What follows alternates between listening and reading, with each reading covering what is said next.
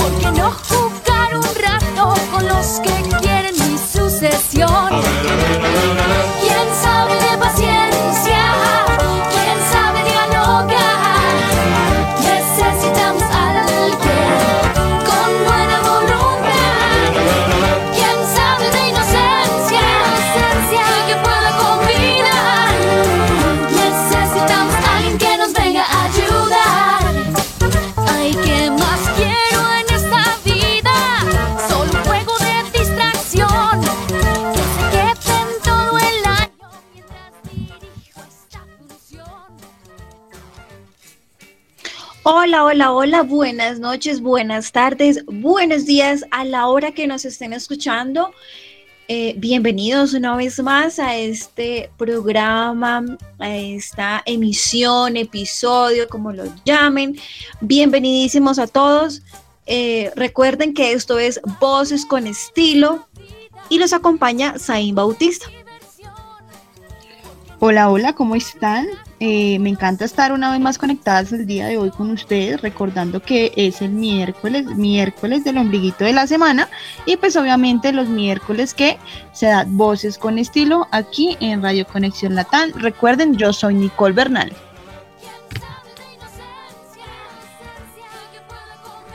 Así es, una vez más, el miércoles eh, donde transmitimos, estamos con ustedes en vivo contándoles un poquito de nosotras, em, contándoles de nuestro país para aquellos oyentes que están por fuera, para aquellas personas que nos escuchan a, través de, eh, de Latinoamérica, en Estados Unidos, todos ustedes contándoles de nuestro país, de nuestra cultura, contándoles pues en qué etapa o en qué eh, estamos nosotros en este, en este momento. Mm, pues para muchos o estamos ya es, en la semana de en la semana santa. ¿Cómo va tu semana? Cuéntame, Nicole. Pues bueno, eh, mi Semana Santa un poco movida, tanto de trabajo como pues cuestiones familiares que no faltan. Y pues bueno, viendo aquí qué cambia, ¿no? Digamos con esta Semana Santa de que es semana de reflexionar lo bueno y lo malo, digamos de que se hizo en los años pasados y lo que lleva transcurrido del año para poder reflexionar como un poquito qué está bien y qué está mal. Pero bueno, digamos de que vamos a ir en la lucha a ver qué cómo nos va en este transcurso de año. Y tú cómo vas en ese transcurso, en ese viaje, qué tal, qué me trajo dulcecitos, dulcecitos cafeteros. Eh, pues no, me fue súper bien, no, súper. Em, digamos que pues en esta semana todo va transcurriendo muy bien, eh, gracias a Dios, todo va muy bien, muy movidito, eh, cositas así. nada así como fuera de lo normal. Mm, pues realmente eh, en esta etapa, lo que tú decías, en esta etapa o en esta Semana Santa, siento que es como un poco diferente a lo que ha pasado. Yo creo que eh, en nuestras vidas todo va como un antes y un después de la pandemia. No sé si tú lo sientes así. Siento que esta época está como diferente, como que todo está como tan, tan diferente, todo como tan revuelto, como que uno no sabe ni, ni, qué, ni qué es lo que está pasando, como que estamos en una época, en un momento en el que que uno dice, ¿qué, pasa? ¿Qué, ¿Qué, nos está pasando? ¿Qué le está pasando al mundo? No sé si tú lo sientes así. Sí, la verdad sí, digamos después de prácticamente dos años que no pudimos hacer nada y pues obviamente las personas católicas o que creen en la Semana Santa pues no pudieron pues celebrar de una u otra forma. Y pues ah, en este año pues sabiendo que ya de ya no ya pueden salir, ya pueden expresarse libremente ante eh, su conocimiento, su posición religiosa que tenga, exacto, pues eh, sí he visto bastante cambio y la gente no sé está como rara como como muy, eh, no sé cómo decirlo, como, no sé, como rara. Yo siento que la gente está como rara. Pues bueno, digamos, yo por mi parte, yo no soy muy católica ni muy religiosa, sino para mí esto es una semana común y corriente, la verdad. Ni más más, ni menos menos pero pues he visto que algunas personas católicas sí le ha dado como diferente y se ha como su personalidad ante la semana eh, que estamos en este momento. No sé, como que son más es como extrovertidos, como que salen a las iglesias y, mejor dicho, a besar los pies del padre, o sea, raro. ok, ok, sí. O sea, estás diciendo que en esta, en esta época o en este momento las personas están, después de la pandemia, como que están un poco más creyentes a, Exacto. ser como que fue madre.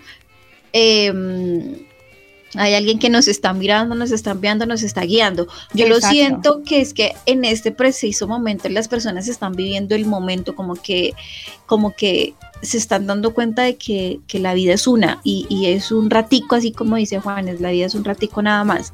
Entonces como que también están como aprovechando como que el, día a día, como que no se están dejando llevar o, eh, como a planear y, mm, irse por un por una sola línea como de trabajo, trabajo, em, alejados de la familia y demás, sino como que se están yendo un poco más a compartir, como a vivir, como a estar más con, con, con sus seres. familia. Exacto, sí, también lo he notado, digamos, puede ser porque muchas personas, eh, pues lo digo en mi caso, a mí el COVID eh, afectó a mi familia, digamos, eh, tuve una, un tío que falleció por COVID y pues obviamente, digamos, de que las personas que son religiosas y ven de que la familia se salvó, no se contagió, bueno, digamos de que no llegó a, tremenda instancia, pues eh, obviamente va a, pues, a querer y a favorecer muchísimo más a su familia y pues obviamente como esa mano de Dios, ¿no? Digamos de que dicen de que por él o pues bueno, por eh, las almas benditas o lo que realmente lo que sea. exacto, pues fue algo de que bendijo su familia de una u otra forma. Y pues qué más que en esta semana es como para agradecer y para decir pues a todo, pues a todo esto que pasó, pues que gracias por tener la familia de una u otra forma viva. Entonces yo pienso que también es por eso, digamos, de que se siente como tanta fanática ante la Semana Santa, pues porque ahora sí hay por qué agradecer, digamos, yo creo que la gente no había como vivido como esa parte de, bueno, vamos a estar en Semana Santa, pero esta Semana Santa es para viajar y ya. No, digamos como esta semana es más como para agradecer estos dos años que estuvimos encerrados y pues no nos pasó nada, digamos de que no se murió un familiar o no estuvimos tan afectados o si nos dio COVID no fue tan duro, entonces yo creo que, digamos, puede ser de que ahora sí valoren como un poquito más lo que tú dijiste, digamos, el amor en familia, en compartir y demás. Y pues obviamente a las personas que creen, a, pues agradecer, agradecer de que pues de una u otra forma están bien y están acá. exacto, pero ahí va la pregunta, si uno es religioso, si uno es creyente durante todos estos dos años o prácticamente los seis meses que ya llevamos de una normalidad, ¿por qué durante ese tiempo no se, se, da las gracias y se pasa como ese proceso religioso, porque tiene que esperar hasta cierta fecha para hacerlo. O sea, eso también es como... Sí, contradicto. Es que la gente sí. es solapadita. sí, hay que decirlo. Hay gente es solapadita y pues digamos de que no lo hacen en el momento en que deben o en todo momento, porque es que uno no debe agradecer en una fecha especial, sino, sino todos los días. Exacto, el porque estoy vivo y bueno, y demás deben tener como su, su cuento pero pues digamos la gente no, dice pues en esta semana yo creo que Dios me escucha más, pienso yo, que pensará la gente. Entonces yo creo que digamos que hace como eso, pero igual, digamos, yo pienso que en el transcurso de este tiempo que ha llevado este año 2022, la gente sí valora, digamos, como más a la familia, está como más cerca. Y digamos, puede ser que se valore más por ese sentido que digamos por lo religioso. Entonces, sí. puede ser como por esa parte también. Ok, entonces digamos que al terminar esta Semana Santa es necesario reflexionar sobre todos los males eh, y que pues que estén pasando, eh, tener, eh, superar todas las crisis, em, entre, entrar también en un tema de, digamos, como colombianos, nosotros tenemos también algo y es que somos intolerantes, no tenemos la indolencia, el apego, tenemos apego al dinero, el dinero fácil sobre todo, el desprecio a la naturaleza, más que tenemos un, país rico en flora y fauna y no lo valoramos, entonces no, no valoramos nuestra, nuestra tierra. Em, entonces como que sería como un proceso de reflexión para quitarnos como lo, negativo y como que entrar lo positivo, eh, considero yo además la polarización política del país también está dejando un poco como un espacio para la discusión, digamos, para eh, profundización de este tema. Eh, todos los días están, nos estamos como llenando de ciertos argumentos y más en esta época que es una época electoral para nosotros los colombianos. ¿Sí? Entonces como que entramos en ciertos debates, ¿sí? Entramos en los debates de, izquierda, de derecha, de centro, de que sí, de que no, de que prefiero, prefiero tal, eh, ¿cómo es que dicen? Eh, cualquiera menos fulanito.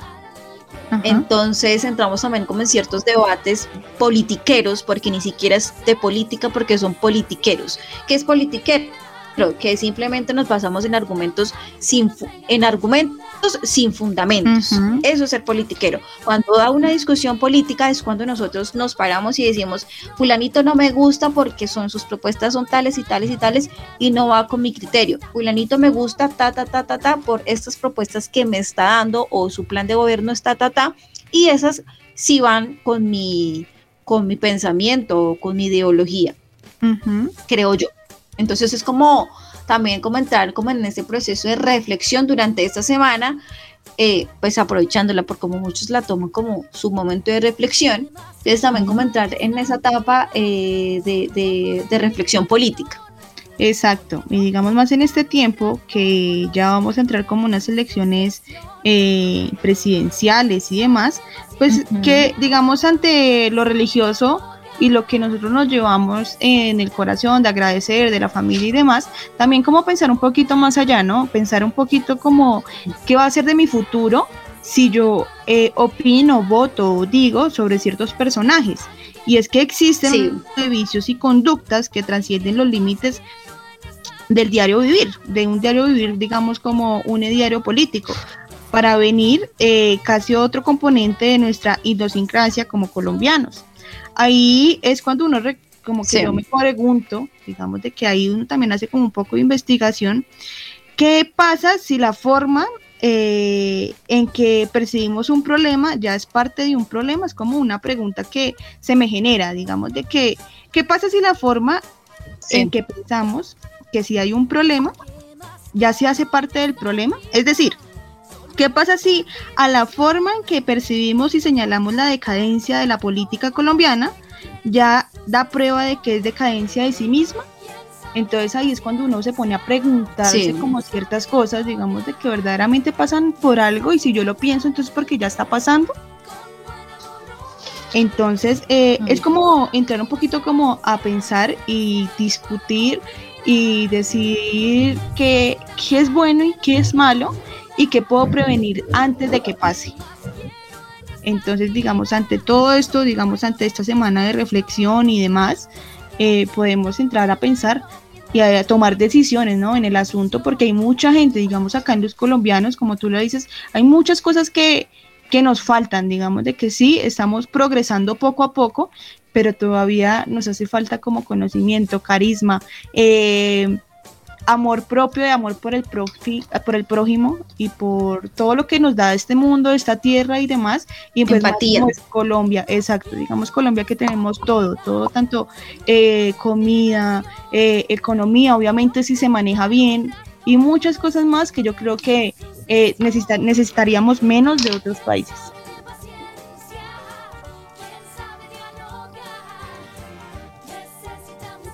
Y sí. digamos de otros países, digamos, serían como ejemplos, digamos, hay países que superan como ciertas etapas o simplemente se quedan en unas etapas muy negativas. Eh, que simplemente no le van a aportar nada al país y, esos gobernantes son aquellos que se, se, lo tiran, se tiran el país y hay países muy bonitos que, que se vuelven una miércoles y ya después no hay nada que hacer. Exacto, digamos como nosotros, eh, eh, pues toca decirlo, digamos en el transcurso de estos años y años atrás, pues Colombia ha ido, ha ido como que ha ido como decayendo ante su economía y su comida, digamos que somos tan ricos en alimentación, en todo tipo de alimentación y no lo estamos eh, como aprovechando, sino no los mismos colombianos, sino otros países. Entonces ahí es cuando uno entra a decir, ¿qué estamos haciendo con la riqueza de nuestro país? Sí, digamos, digamos, en, en, este caso lo que tú dices, digamos, sí es muy cierto, porque digamos el país es un país rico en, en mucha cantidad de alimentos, digamos, es una tierra muy fértil y por ende eh, sembrar eh, se nos da muy fácil, acá está la papa, la yuca, el arroz, eh, azúcar, em, ¿qué más? Encontramos de todos los productos que se nos, se nos facilitan para poder em, tener un país más productivo, sin necesidad de estar dependiendo de otros países. Sí, por eso es que, por eso es que eh, en, em, en, muchas partes, o realmente esos gobernantes de, eh, de los, que, los que hemos tenido durante los últimos años, nos han explotado, simplemente nos explotan de una manera en la que en la que ¿qué? en la que no no, no nos nutre a nosotros, sino que simplemente lo que hace es quitarnos y arrebatarnos lo que tenemos, nuestras riquezas, nuestras, nuestras producciones, que las sacan y se las llevan a un precio mucho más, más barato, o simplemente traen producto que nosotros fácilmente tenemos, digamos la leche. Entonces, cosas que me dices. La papa. cosas que no tienen sentido. Si acá la producimos acá sería mucho más económica para que traer de otro lado cuando acá está. Entonces, son, son cosas que uno dice, son pecados capitales que cometen eh, eh, los, nuestros gobernantes. Ahí estaría la avaricia o la envidia. Exacto.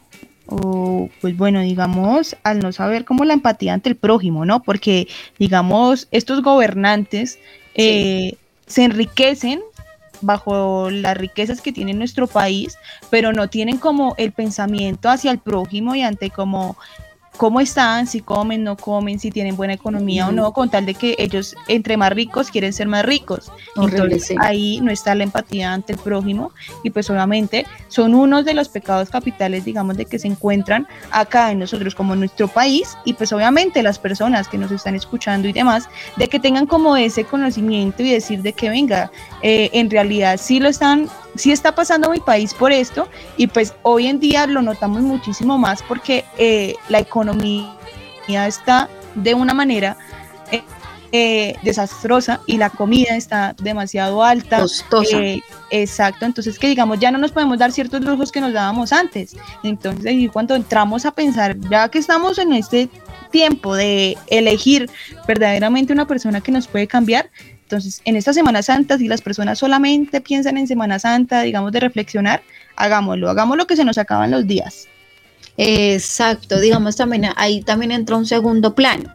Digamos, eh, pasamos de ser una sociedad eh, creciente, eh, de tenerlo todo, y pasamos al plano de decir, fue madre, nos toca limitar ciertas cosas, nos toca empezar a quitar cosas porque no nos está alcanzando la economía. La economía colombiana está al suelo, como, el, como dice mi abuelita, como el rabo de las vacas.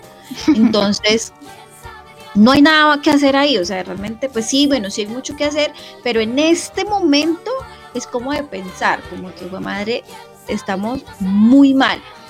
Ahí voy. Entonces, eh, entra la, en, en el segundo plano, viene también un problema que es la salud mental, ¿sí? Porque pensamos en, en, es en ahorrar, pensamos, entramos en un panorama completo en el que nos toca limitarnos, que tenemos que, que, entrar en, en, esa faceta de si me gano 10 pesos, tengo que 10 pesos de los cuales 8, 5 son de mm, arriendo, alimentación que no está alcanzando, sino que ya nos toca como limitar las comidas. Si desayunamos, si almorzamos, no comemos. Si almorzamos y comemos, no desayunamos. Entonces como que ya empieza ese proceso de, de, quitar ciertas cosas, ciertas comodidades, porque no nos va a dar para más. Entonces ahí empieza también un proceso y un, y un problema de salud mental, porque pues económicamente muchas personas empiezan a afectar, entra el estrés, la ansiedad, eh, problemas depresivos. Entonces es como que un factor que, da eh, raíz o pie para que otros problemas lleguen también a nosotros. Sí, es muy cierto lo que tú dices y ahí es cuando más de un colombiano dice eh, qué tengo como privilegio y qué pongo como prioridad. Y digamos a esas amas de casa que tienen más de cinco hijos, pagan arriendo y compran comida, ahí tienen que escoger qué verdaderamente es lo que quieren. Pues ahí es cuando entramos al, que las personas ricas no piensan directamente en el prójimo, en el prójimo sino piensan en ellos. Y bueno, de ahí es cuando viene un problema, como, como los corruptos. Obviamente es algo real que se mencionan y ante que se hacen corrupciones en nuestro país, que pasan en noticias y demás, pero lo hacemos como muy ajeno digamos como si eso no pasara entre nosotros, como si no estuviéramos viviendo verdaderamente lo que estamos viviendo, sino como si fuera algo como mitológico, como si eso fuera que pasara en otro país y no nos no estamos como convencidos directamente de lo que está pasando con nosotros. Entonces, de ahí es cuando entra como lo que hacen directamente, pues obviamente la política, de que no se enreda, de que hacen capas de humo para que los colombianos no crean lo que está pasando y ellos por debajo de cuerda están firmando acuerdos, decretos y demás, pues para que nos dejen peor de lo que estamos. Entonces ahí es cuando entramos a todos los colombianos que nos están escuchando el día de hoy, de que pensemos un poquito más de lo que nos dicen noticias, sí es una parte, pero hay buena, buenas partes para investigar más de lo que está pasando hoy en día en nuestro país. exacto. Sí. Exacto, digamos ahí también entramos en la parte de comparar, de compararnos con otros países. Digamos, nos, acá mucho colombiano se compara con Venezuela, como si, como si Venezuela fuera lo peor que hubiese en este momento. Realmente no es lo peor, lo peor está acá, lo vivimos nosotros. Exacto. Entonces, em, entra como también ese proceso de, comparación y lo que tú dices es muy cierto, como que lo ven tan tan tan lejos, tan ajeno, como que eso no pasa acá, eso nunca nos va a pasar a nosotros, no, queridos, nos está pasando. Y ya estamos en esa época, ya estamos en el momento en el que hace, hace unos cuatro años nos dijeron que íbamos a estar como Venezuela, sí. Ya estamos, cuatro años, se les, se les cumplió la propuesta y así es. Entonces, em, podemos decir que, o afirmar que la corrupción es el mal o es como el demonio acá, el, pecado más grande que, tenemos nosotros. Eh, porque prácticamente es un país o lo percibimos como un país, como el país más corrupto del mundo. Y sí, es, lo es. Em, es, es, un país que, eternamente o hasta el momento pues evade todo lo, todo lo malo y lo corrupto lo antes de, castigarlo se le premia. Entonces ahí es donde nosotros como, como colombianos no le estamos dando como ese como ese castigo divino, por decirlo así, que debería em, terminar a raíz toda ese, esa problemática o ese demonio que, que, nos está acabando, nos está acabando porque esto no es a uno, ni a dos, ni a tres, sino es a todo el país. Va a llegar el punto, va a llegar al punto en el que, en el que realmente les va a afectar a aquellas personas o a aquellos grandes empresarios que les va que les va a tocar y les va a llegar. ¿Por qué? Porque nosotros como país o como ciudadanos, perdón, no vamos al, a alcanzar o a llegar como a, suplir tantas cosas que, que, realmente no, se van a empezar como a, a, ¿cómo lo digo? Como a desglosar o a escoger ciertas cosas que en nuestra familia vamos a necesitar, como que... Em, digamos, como que si hay gaseosa o preferimos, o preferimos comer eh, fruta. Y a ver cuál de las dos sale mucho más económicas. Si vamos y compramos la fruta allí al vecino, que nos la deja mucho más económica, o una gaseosa que no se puede negociar. ¿Cierto? Entonces, pues, nada que hacer. Va a llegar el punto en el que al grande empresario, el creador de cierta producto gaseoso, le va a afectar el bolsillo también. ¿Por qué? Porque para nosotros no nos va a alcanzar y pues no, no va a haber para todos. Y pues también damos un ejemplo, digamos, de que he visto de que la inmigración de colombianos ha sido bastante.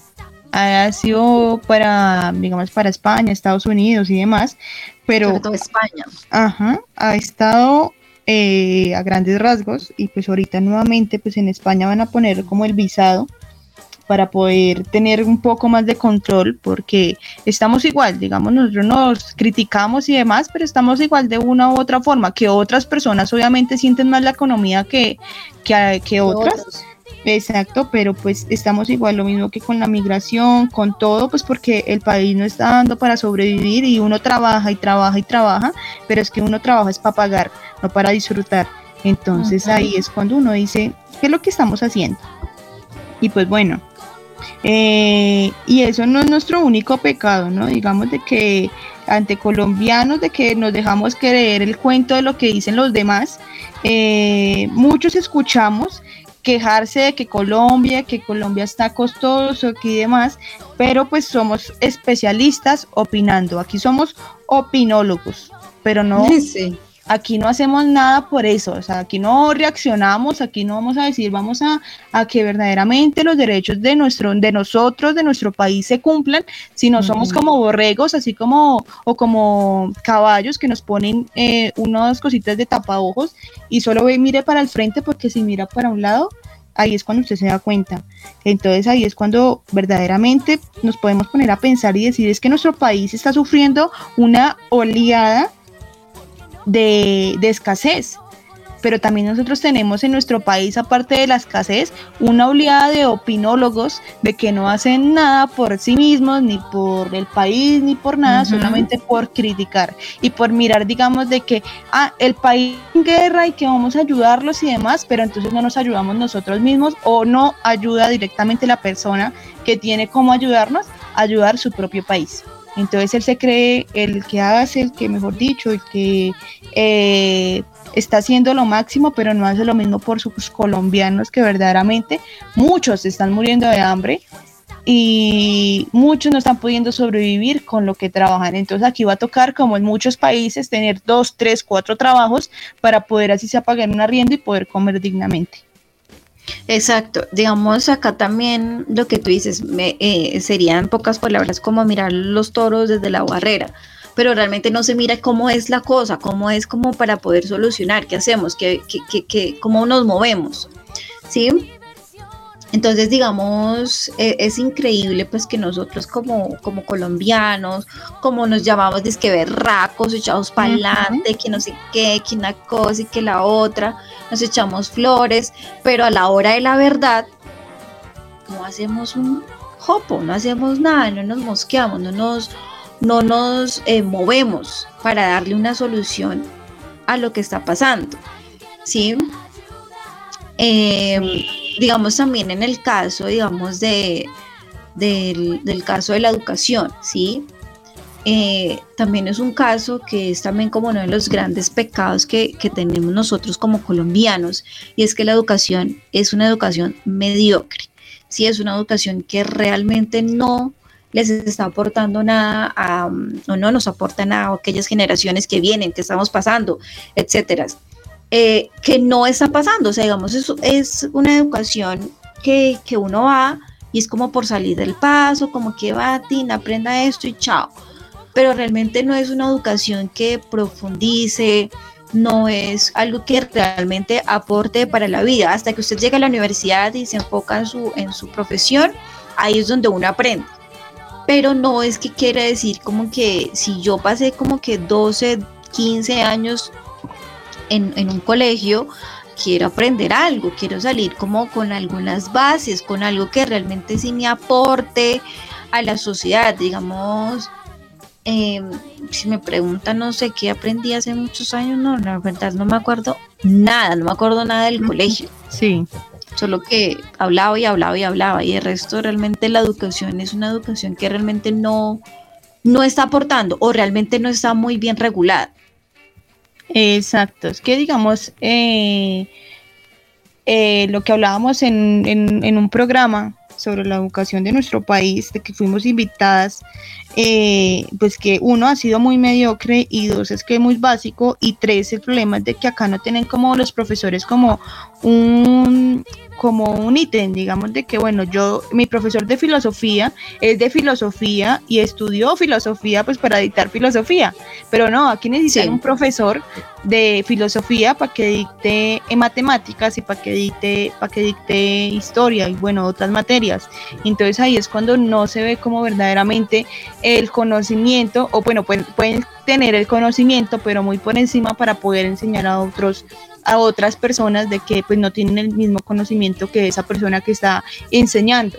Entonces es cuando uno se pone a pensar y dice, venga, verdaderamente qué estamos haciendo, qué estamos haciendo por la educación. Pues obviamente el que quiere aprender, aprende. El que quiere estar en un buen colegio, está en un buen colegio y el que no puede, pues está en un colegio normal, de distrital, del gobierno.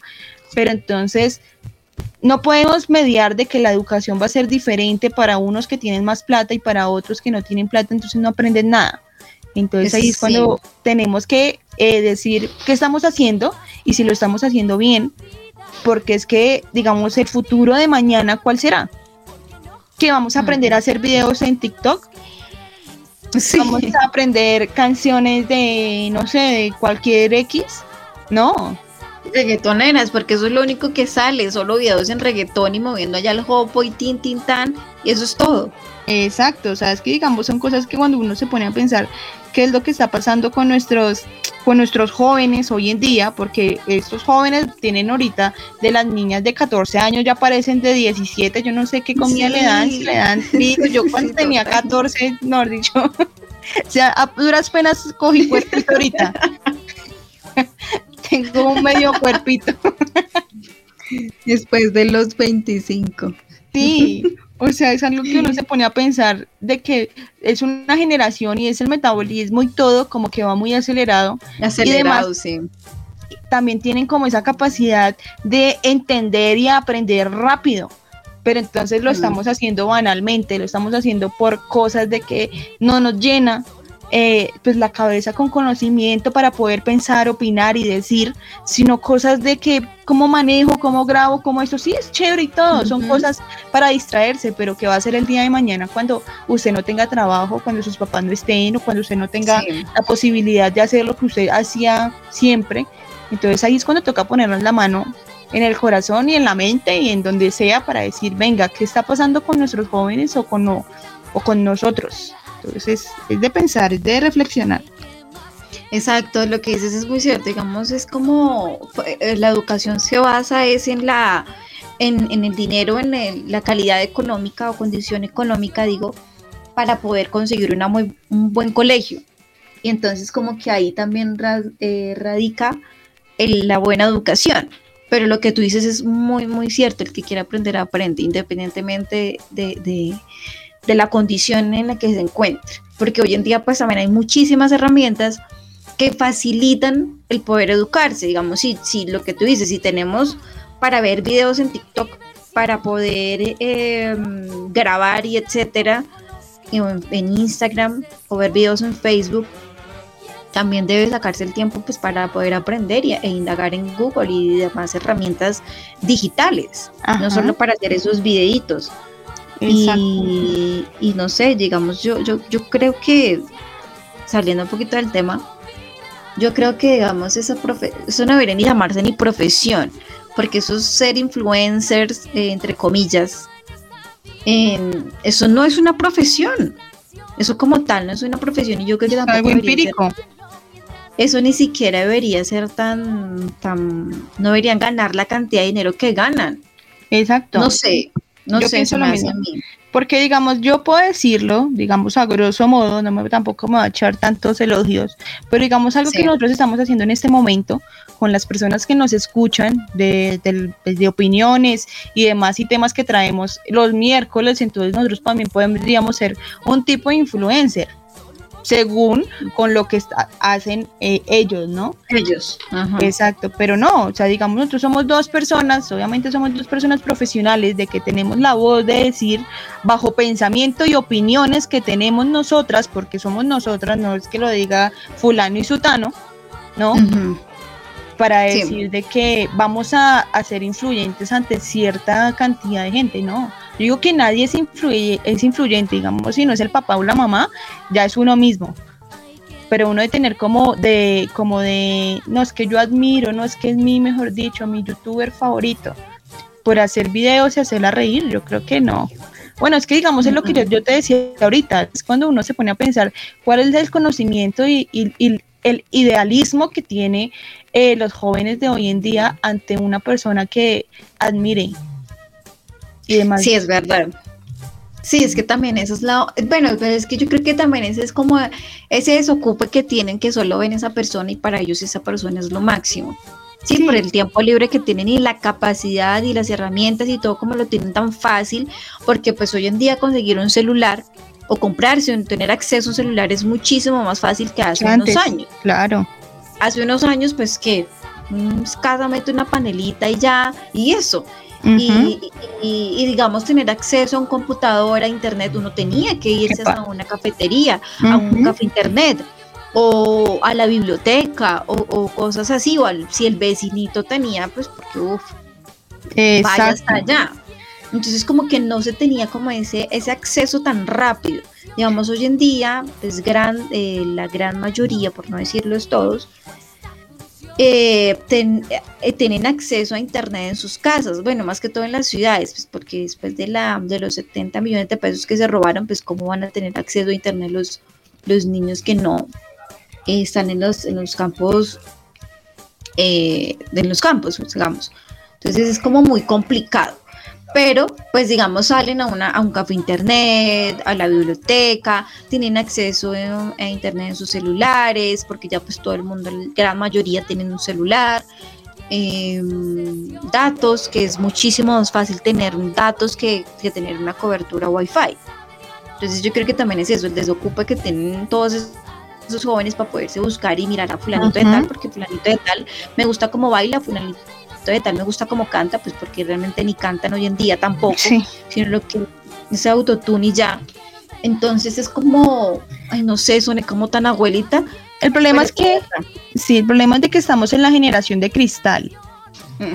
Aquí no se le puede decir, ni hablar, ni decir ante gustos, ante todo, porque si no ya estamos agrediendo a la libre expresión, al libre conocimiento, a la libre de todo. Entonces ya no se le puede decir nada porque te voy a demandar, te voy a hacer mi papá, mi plata, mi fa. Entonces. Tú no sabes quién soy yo. Exacto. Entonces, digamos, ahí es cuando entramos de que, pues, en realidad es que no sabemos nada. Entonces, eh, bueno, digamos, nosotros podemos decirle que tenemos un poquito más de conocimiento por eh, el transcurso del tiempo, digamos, de que se avanzó la tecnología. Entonces, nosotros nos tocó como un poquito más duro, digamos, nos tocó lo que, tú decías, ya irse a ir a una biblioteca, a ir a un internet, por, eh, pues por internet, investigar y demás, de que obviamente si tenías plata te quedabas el tiempo que quieras, pero si no, a lo que ibas y ya. Entonces, pues es muy diferente. Entonces, pues ahorita tienen muchísimas más facilidades de, de, tener y aprender y demás, pero entonces están desperdiciando en otras cosas.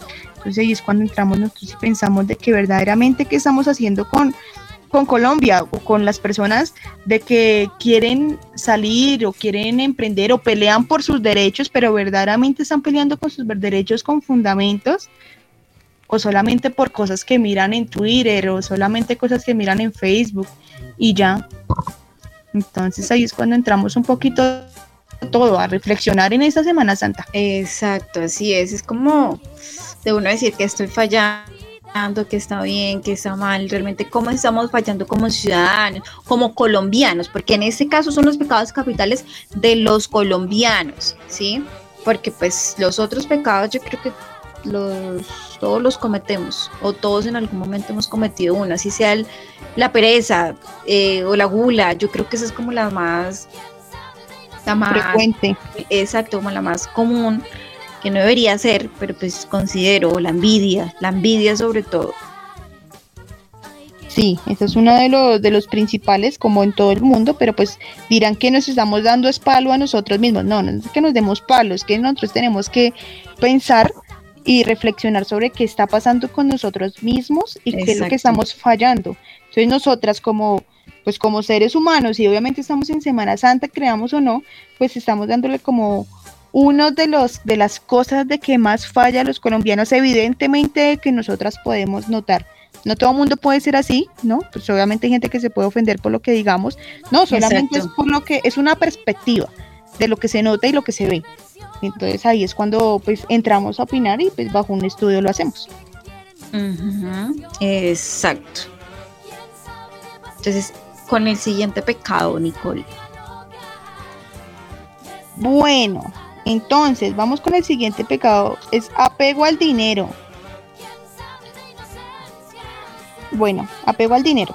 Los colombianos tenemos las obligaciones de superar una vez la cultura del dinero, pues, ya sea porque eh, trabajamos y es un ingreso fácil, o que ya sea como algo hereditario, de que eso se ve como muy escaso acá en Colombia, de que uno herede de los padres algo. Si uno no hereda enfermedades, no hereda más. sí. Pero bueno, entonces vemos como el tanto daño de las nuevas generaciones que es necesario cerrar el capítulo de trequización nacional de la herencia, pues digamos, de que nosotros tenemos como colombianos, de que la herencia colombiana, aparte de las riquezas que tenemos naturales, pues eh, yo creo que nosotros podemos sacar como mucho progreso ante lo que nosotros tenemos. Pero ¿qué pasa? Digamos aquí eh, es como un apego sobre el dinero y lo que yo decía antes, entre el más rico quiere ser más rico y pues digamos entre más rico, más tacaño y más como que hago cosas para, no sé, para tener dinero. Entonces, bueno, eh, digamos esto no aporta ni valores, ni digamos empatía ante las demás personas, sino solamente trabajo por mi propio éxito y por mi propia riqueza para tener yo y yo. Entonces no se ve como una economía, digamos, de que vamos a ayudarle al prójimo, pues obviamente no es obligación de nadie, pero las personas de que tienen como el poder de decir, venga, yo lo quiero hacer y quiero ayudar a las personas que verdaderamente lo necesitan, ¿por qué no hacerlo? Entonces ahí es cuando vemos uno de los pecados principales acá en Colombia, como es el apego al dinero, pues, pues ¿cómo decirlo a grosso modo? Pues la corrupción. Exacto. Eh, sí, digamos, ese apego, ese sí, sí, no, no hay nada que decir, ya está dicho. Sí, eso aquí no hay nada bueno, mano. no, nada, eso es, eso es simplemente eh, los ejemplos claros, el apego al dinero y, en este país, ¿por qué se da? Digamos, también encontramos uno de los pecados capitales de este país y es la violencia. Eh, nosotros como colombianos somos un poco intolerantes, ¿sí? Entonces como si fulanito me mira, uy, ¿por qué me mira? ¿Qué me le parece a fulanito? Uy, ¿qué? Entonces es como algo que nosotros somos muy intolerantes y la envidia también es como un factor que va hacia la violencia, ¿sí? Como que em, si cualquier cosa nos vamos hacia, hacia ciertos procesos que no, que no son favorables para nosotros como ciudadanos que, la violencia es como uno de los caminos más fáciles para poder solucionar algo. Entonces, no, no vayamos muy lejos. Algo que pasó este fin de semana en Bogotá, que eso fue noticia, o pues hasta el momento no se le ha dado la importancia que se requiere, y es la homofobia. Entonces, por ser homofóbicos, lleva la violencia a querer agredir a una pareja, eh, de una pareja gay, por simplemente estar en la calle, pues como sus parejas, como cualquier otro ciudadano, salir con su pareja, quizás de la mano, eh, si se estaban dando un beso o no. Entonces como que llegan estos dos personajes homofóbicos a querer golpearlos, como si con un golpe, como que a las personas se le cambiara el chip y eso no es así, eso es algo natural, eso es algo con el que se nace. ¿sí? Entonces no es como que como que nosotros como colombianos o como o por el, el man o los tipos por ser más machos, por creerse más machos y porque eso no puede existir o mejor dicho, llegan a cometer como ese tipo de actos y es agredir al otro porque simplemente no le parece por cómo es, por cómo se viste, por cómo se expresa. Entonces ahí radica como ese proceso de violencia nosotros como colombianos y eso es como lo más, eh, de uno de los factores más envidiosos eh, y que nos afecta como, a cada uno de nosotros, la violencia. Y es que por si digamos, eh, sí, también somos como conocidos como un país violento, pues porque están, la, están los FARC, porque están las AUC, porque esto, está el ELN, entonces es como que nos radica o es como lo que nos identifica. Y eso yo creo que es una de las cosas que también hay que cambiar para que realmente no se normalice y nos vean como un país mucho más eh, bonito, el folclore. Tenemos muchas cosas que realmente deberían como que resaltar sobre otras. Sí, es algo, y es muy cierto lo que tú dices, y la violencia acá se ve en todo lado, digamos así sea con lo del mismo género o bueno, de un género contrario. Aquí todo se soluciona con golpes, amenazas y demás, de que obviamente las cosas no deberían ser así porque pues uno, existe la comunicación y dos, existe las leyes, la policía y demás, del cual si tú tienes un inconveniente con esa persona no tiene por qué agredirme a mí directamente, pero no, digamos aquí somos entre más berraco y entre más eh, me sienta y entre más golpes de, pues más grande me siento, ¿no? Entonces ahí es cuando uno piensa de que verdaderamente están haciendo las cosas bien, pero no. Eh, exacto. Entonces, entonces sí, ahí ya entra como ese proceso de, de, de violencia, de querer agredir, de resaltar, como si eso pegarle a otra persona, como que eso le diera como más sombría. Yo creo que, yo siempre lo he dicho, yo creo que esos hombres que le pegan a otros hombres son como... De personalidad frágil. sí, ahí hay algo raro. sí, eso no es como tan no es como tan que como tan claro, es como dicen ahí, son gays reprimidos o gays que no no o no no salen del closet o realmente no se aceptan como son. Exacto. Porque, o sea, yo no le veo sentido, o sea, yo no le encuentro como coherencia a querer agredir a otra persona por cómo es. O sea, no sé, o yo o realmente no, no, no soy una persona violenta, porque realmente no le entiendo, no, no, le, no le veo una razón de ser a eso. Exacto. Y bueno, vamos por otro pecado capital, que es la intolerancia. Eso acá se ve en todo, en todo, desde que nos despertamos hasta que llegamos a nuestra casa. No podemos, exacto. no podemos presentar de que todos piensen igual que nosotros y pues es un gran valor democrático en diversas ideologías, religioso, social, racial y de cualquier otro tipo, es nuestra gran fortaleza del pluralismo fundamental y pues obviamente del pensamiento, de, pues, de diversidad de pensamiento que tiene cada uno. Y pues la democracia. Y tenemos que tener como obviamente una de una tolerancia política que se convierte en un propósito nacional que el debate de darse una altura como en los argumentos de clasificación de lo contrario y de ser proscrita. Entonces digamos ahí es cuando nosotros tenemos como la el, la diversidad de pensamiento pero no pero la gente no está de acuerdo con lo que uno piensa, uno no tiene derecho a decir, a opinar y demás, porque siempre va a ser juzgado. Y entonces ahí es cuando venimos al, pecado que tú dijiste, que es la violencia. La violencia. ¿Por qué? Porque yo no puedo decir lo que yo pienso, lo que yo digo, del, porque nadie va a estar de acuerdo a lo que yo diga. Entonces también la intolerancia se ve en el transporte público, que porque si me empuja, que porque si me habla, de porque me mira, va a haber siempre una, una violencia, va siempre a haber el contacto físico con otra persona porque me creo más grande, porque tengo más conocimiento, porque usted no puede decir porque no sabe nada. Ay, sí. Exacto, entonces es cuando uno dice, eh, ¿qué pasa? O sea, ¿qué está pasando directamente con las personas? Nos estamos matando unos a los otros, ya parecemos caníbales, matándonos unos a los otros porque no podemos decir, ni opinar, ni tener un pensamiento propio tener un género de que si yo soy eh, hombre, mujer, lesbiana o quiero salir de closet como sea, porque no podemos acá hacerlo, porque siempre va a ser como la crítica del por qué usted qué.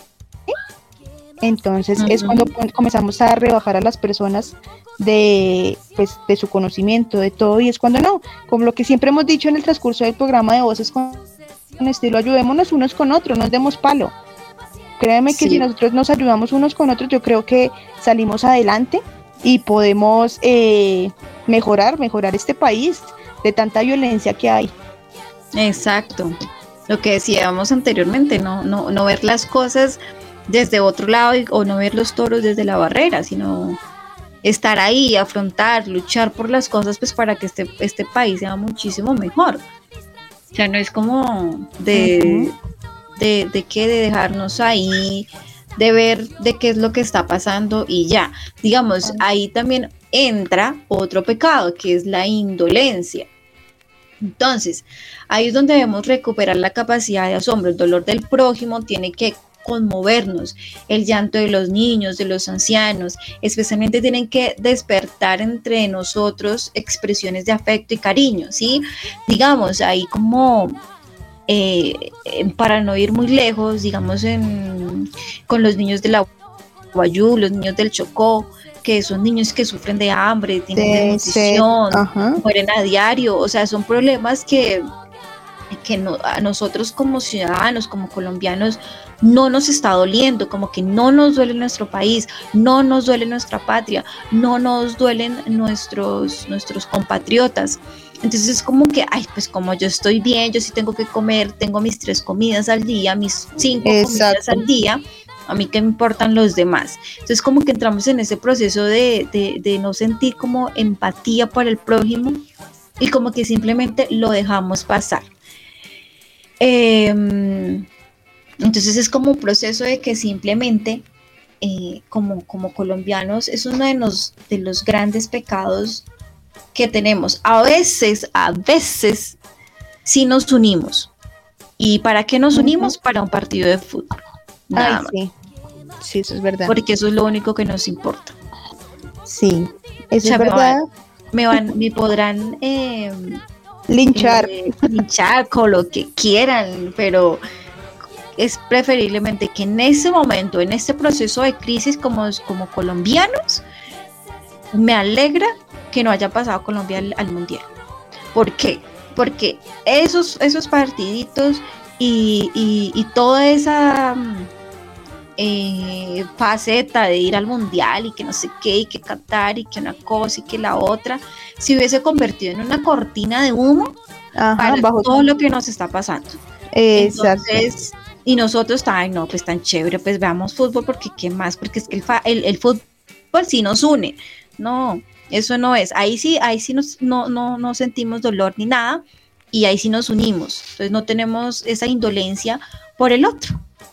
Exacto. Y pues bueno, eh, la siguiente es la indiferencia social. Es algo muy relacionado a lo que estábamos diciendo anteriormente, que eh, esto, esta indiferencia social debería ser algo castigado.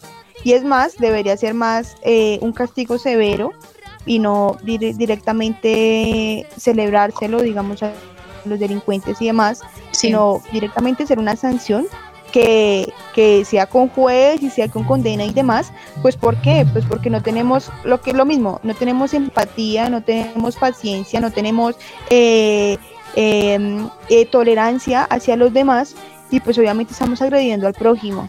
Entonces, eh, no tenemos tampoco ni cómo poder expresarnos porque no están de acuerdo con los pensamientos, no están de acuerdo cómo somos, no estamos de acuerdo cómo me he visto, no están de acuerdo con nada porque todo mundo, yo creo que la gente, cada mundo, digamos, cada persona tiene como ese pensamiento de, dice, de decir, es que debe, debe ser como yo o debe ser como yo pienso, porque es que cada mundo piensa que todo mundo debe ser cuadriculado para que no lo critique, no diga, no tenga una violencia eh, verbal ante ciertas cosas de que no están de acuerdo con su pensamiento o con su mundo. Entonces ahí es cuando uno entra, porque yo tengo que echar de menos eh, y hacer sentir mal a las otras personas porque no piensan igual a mí, porque yo tengo que agredirlas si no están pensando igual a mí. Entonces es la indiferencia social de que estamos pensando de que todo, digamos, todo con, tanto con los niños que tú dices de... Eh, eh, el chocó, de la Guajira, de que no tenemos empatía por nada. Si yo estoy bien, entonces a mí el resto me vale huevo. Sí. Pero no, digamos ahí es cuando tenemos directamente que eh, ayudar y tener como un pensamiento más mutuo, más unido, así como en los partidos, como tú lo dices, de, de, digamos, vamos por la selección, no, vamos por estos niños, vamos por eh, las personas de que son transgénero, de que son eh, una orientación totalmente diferente a nosotros, vamos a apoyarlos porque son personas de que tienen que tener un proceso totalmente diferente a nosotros como seres humanos, eh, pues digamos que lo podemos decir entre comillas, normales. Entonces, ¿por qué no apoyarlos? Entonces ahí es cuando vienen otro pecado, la indiferencia social. Sí, digamos también ahí cuando cuando roban a alguien, digamos. hay casos que se ven, hay casos que no se ven, digamos, cuando que roban a alguien y que cójalo, cójalo, digamos que, que gritan y pues la persona que hace, simplemente a veces hay unos que se quedan mirando como si, oh, la flor, oh, la mariposa surgió. No, hombre, hay que como que acabar de raíz todos esos procesos y no ser eh, indiferentes ante lo que está pasando, ¿sí? Como que ayúdenlo, eh, cójanlo, eh, entreguen muchas cosas o que ven que están, no sé, em, hay veces que se quedan callados simplemente mm, que están robando dinero de políticos, que están robando dinero, entonces como que no tenemos esa, esa empatía y ahí entra la indiferencia social, como que se están robando la plata del pueblo. ¿Sí? Exacto. Ay, pues como me dieron dos mil pesitos, pues bueno, pues yo me quedo callado, ¿cierto? Entonces entra también ese factor a, como, como pecado para nosotros. Entre donde más me alumbre, más me quedo, es el dicho. Exacto, ahí está. Dime lo que me convenga. Si me conviene, pues sí, pues sí, no, y ya. Otro de los factores que también entramos ahí como pecados eh, como colombianos, pues yo creo que este, más que como colombianos, a mí yo creo que es como, como, como, como a nivel mundial, y es el desprecio por la naturaleza. Eh, digamos, la especie humana es la más depredadora de todas, ¿sí? somos una plaga. Entonces, no solo somos la naturaleza para nuestro propio beneficio, sino que abusamos de ella. No tenemos en el mundo en general y en Colombia en particular conciencia del daño que causamos al medio ambiente. Arrasamos con todo lo que encontramos a nuestro paso, desde ríos y quebradas hasta eh, ciénagas, lagunas. Eh, cambiamos el cauce, lo acomodamos a, nuestro beneficio.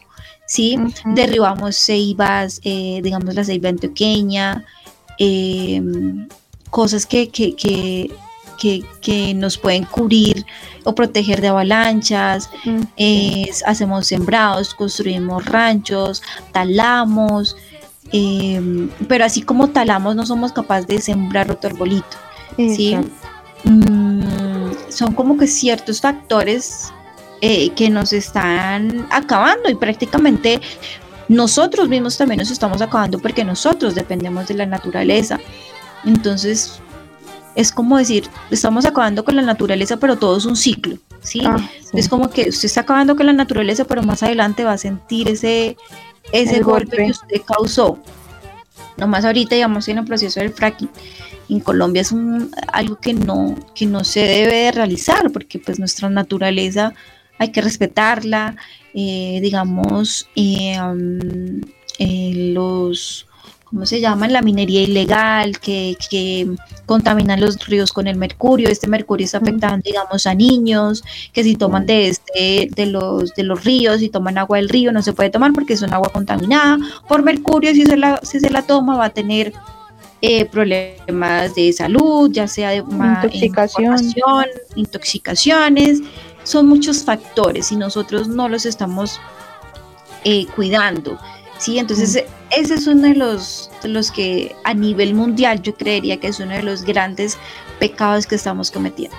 Y quiero agregar ahí, eh, digamos acá como colombianos y más como en Bogotá, digamos acá existen los humedales. Los humedales sabemos de que son como los pulmones de, la ciudad. Entonces acá lo que hacemos es tapar el humedal o como tú dijiste, pasar a otro, como darle otra dirección Y eh, no estamos pensando, uno, en los seres que estén ahí, dos, pues obviamente en los árboles, porque obviamente hay diferentes especies de matas, matorrales y demás, de que se generan directamente por el humedal para que respire. No, aquí estamos llenando todo de cemento, aquí no nos importa. Aquí entre menos oxígeno, pero entre más cemento mejor.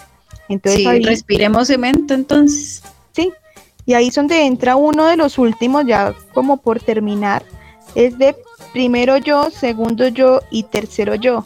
Entonces aquí es como muy conocido ese primero yo, segundo yo, tercero yo, aquella máxima del régimen del derecho universal, según la cual el interés general que debe primar sobre el interés particular. Entonces es cuando no nos importa, con todo lo que hemos dicho, no tenemos empatía por los demás, sino solamente por mí. Sí. Porque quiero enriquecerme, porque quiero hacer, porque yo, yo y yo y yo. Entonces aquí se ve mucho, digamos, con los de cuello blanco. Vamos a decir quiénes, pero ya yo creo que muchos deben saber quiénes son los de cuello blanco, de que verdaderamente se ve como la impunidad ante todo lo que verdaderamente un colombiano tiene en su país y que no puede disfrutar de ello. ¿Por qué? Porque lo venden, porque prefieren dárselo a otros países, porque no les interesa directamente el colombiano, sino solamente lo que me convenga a mí o a mi círculo pequeño social, de decir, todos vamos a tener un pedacito de cada cosa que vamos a vender, pero a los colombianos no les vamos a dar nada. Entonces ahí es cuando pensamos de que, ¿qué estamos haciendo por Colombia? ¿Qué estamos haciendo por nosotros? ¿Qué estamos haciendo por quiénes? Si solamente le estamos ayudando a esas personas de que crezcan con su ego, de que crezcan su, su economía de ser ellos y solamente ellos y nada más que ellos? ¿O tenemos que pensar todos nosotros de que somos colombianos y pensamos como todos los colombianos y todos los beneficios como colombianos? Es ahí cuando toca eh, entrar a reflexionar, sigamos reflexionando.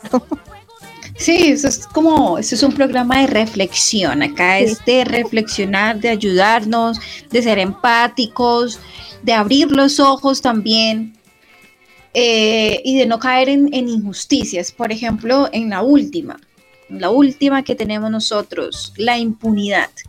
Sí, eso es uno de los pecados más tristes que hay en este país, porque las cifras de impunidad en Colombia son escandalosas.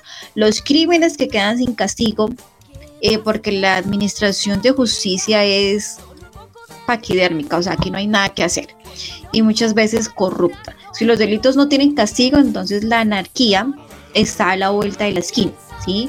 En Colombia pasa que muchos culpables están en las calles y muchos inocentes están en las cárceles. El mundo al revés. Eh, si no hay castigo, el mal ejemplo pues eh, cunde en, todas las esquinas.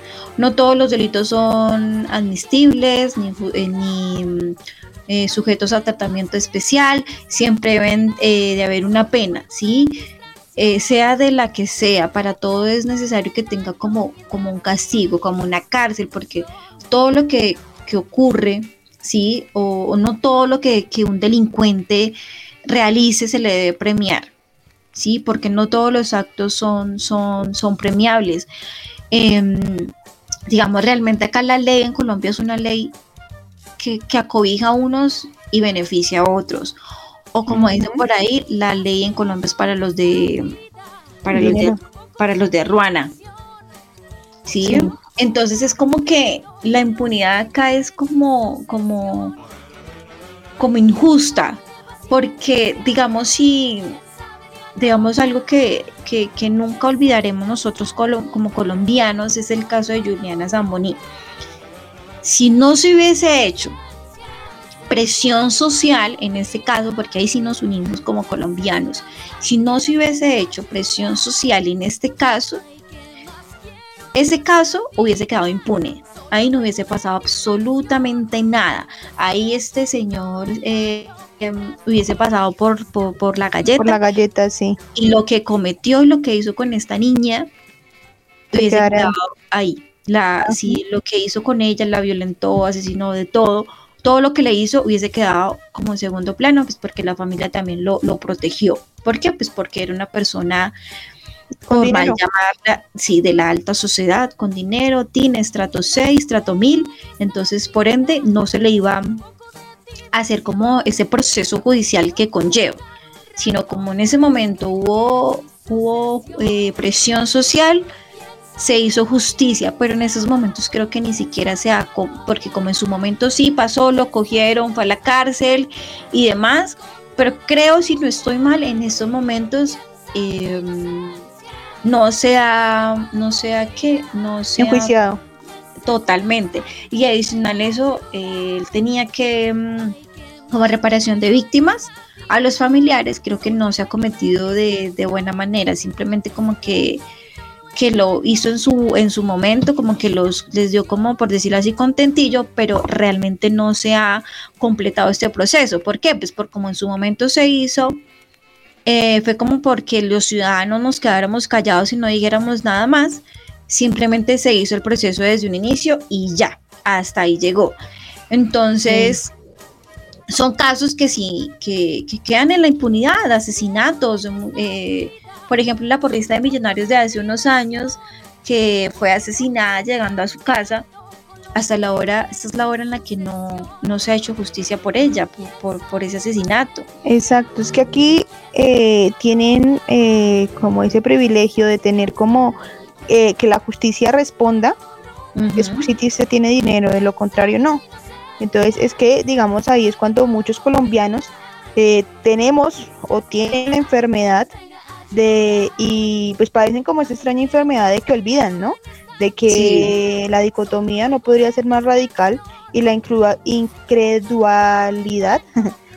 y el acepta el, y la aceptación ante lo que pasa, digamos como que no, no la ven. Exacto, digamos como que es muy muy rara para los colombianos, como que pasan las cosas, me pongo bravo en el momento y después a mí se me olvida. Entonces, incluso, incluso quienes somos eh, o son analfabetos, pues digamos también como que ven eh, la realidad de las cosas y como que la sienten más a una persona que son bien estudiadas, de que ven realmente cómo son las leyes y cómo es este país, eh, no les importa nada, sino hay muchas personas, campesinos y demás, de que no tienen tanto conocimiento educativo, les llega más este tipo de casos que las personas estudiadas que las personas que verdaderamente sienten eh, o ven o estudian por este país o bueno, estudian también por beneficio propio, pero yo creo que también, eh, pues yo, digamos, yo como profesional, yo pienso también de que podemos hacer algo por este país y pues más si uno tiene el la voz para poder mover masas, ¿por qué no hacerlo? Voz y, e, y, les digamos en este caso los medios, porque acá tenemos, también tenemos un medio para poder difundir, sí, eh, pues eh, hablándolo, pues puede ser en parte su medio tradicional, pues porque es, es como eh, transmitido, pero de igual manera eh, siempre va a llegar y va a llegar a los demás, de alguna u otra forma se va a lograr llegar y que llegue a todos este mensajito de los pecados capitales. Exacto. Y pues tristemente ya llegamos al final de nuestro programa. Hoy sí me pasó rapidísimo y hablamos mucho. Sí, sí. Y yo creo que para finalizar, yo creo que tendríamos que como colombianos reemplazar los siete pecados capitales de toda la vida. Eh, que nos mortifican, digamos como la eh, la soberbia o la gula y demás por estos pecados. Estos son los grandes pecados que, deberíamos tener presentes hoy en día y, validarlos si es que lo, si realmente los estamos cometiendo, qué estamos cometiendo y qué podemos hacer para mejorar o no para mejorar, sino para exterminarlos totalmente. Exacto, digamos en esta semana de reflexión y demás, no pensar en los errores que, obviamente, bueno, pensar en los errores de que estás, de que, de que tuvo en su vida, pero entonces pensemos más en los que va a afectar en un futuro, tanto en los errores de economía, de que yo no sé elegir bien y por elegir mal y darme, eh, eh, el, pues no sé, llevar por el pensamiento de otra persona, hago lo que la otra persona quiera y por eso es que yo estoy sufriendo hoy en día. Entonces, pongámonos a pensar, pongámonos a decir, venga, eh, ¿qué es lo que está pasando con nuestro país? ¿Cómo yo puedo ayudarlo? para que salgamos todos de esto. Entonces yo creo que si nos unimos todos, así como una sola golondrina no llama invierno, pero si se unen muchas sí. Entonces, pongámonos a pensar un poquito y reflexionemos verdaderamente como colombianos qué nos está pasando y qué puede pasar a futuro. Exacto. Bueno, Eh, feliz noche para todos, feliz, pues si nos escuchan, feliz noche, buen día, buena tarde. Eh, para todos, muchas gracias por estar una vez más conectados con nosotros, por llegar hasta el final del programa. Recuerden ser un poquito más empáticos. Los acompañó Zain Bautista. Recuerden, estamos en nuestras redes sociales, arroba Radio Conexión-Latam, arroba Voces con Estilo, arroba Nicole Bernalbe, arroba Zain Bautista.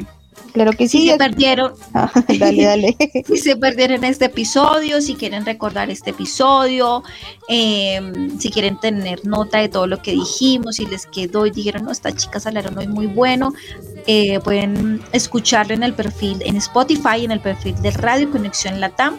Buscan ahí Voces con Estilo y ahí nos encuentran. Eh, y adicional, pues se encuentran todos los episodios anteriores. Exacto, y espero que les haya gustado el programa del día de hoy. Recuerden que estamos todos los miércoles de las 19 horas, Perú, Colombia y México, y 21 horas Argentina. Les habló Nicor Bernal y recuerden, seamos más empáticos, reflexionemos esta Semana Santa y no solo esta Semana Santa, sino el resto de la vida y lo que nos queda.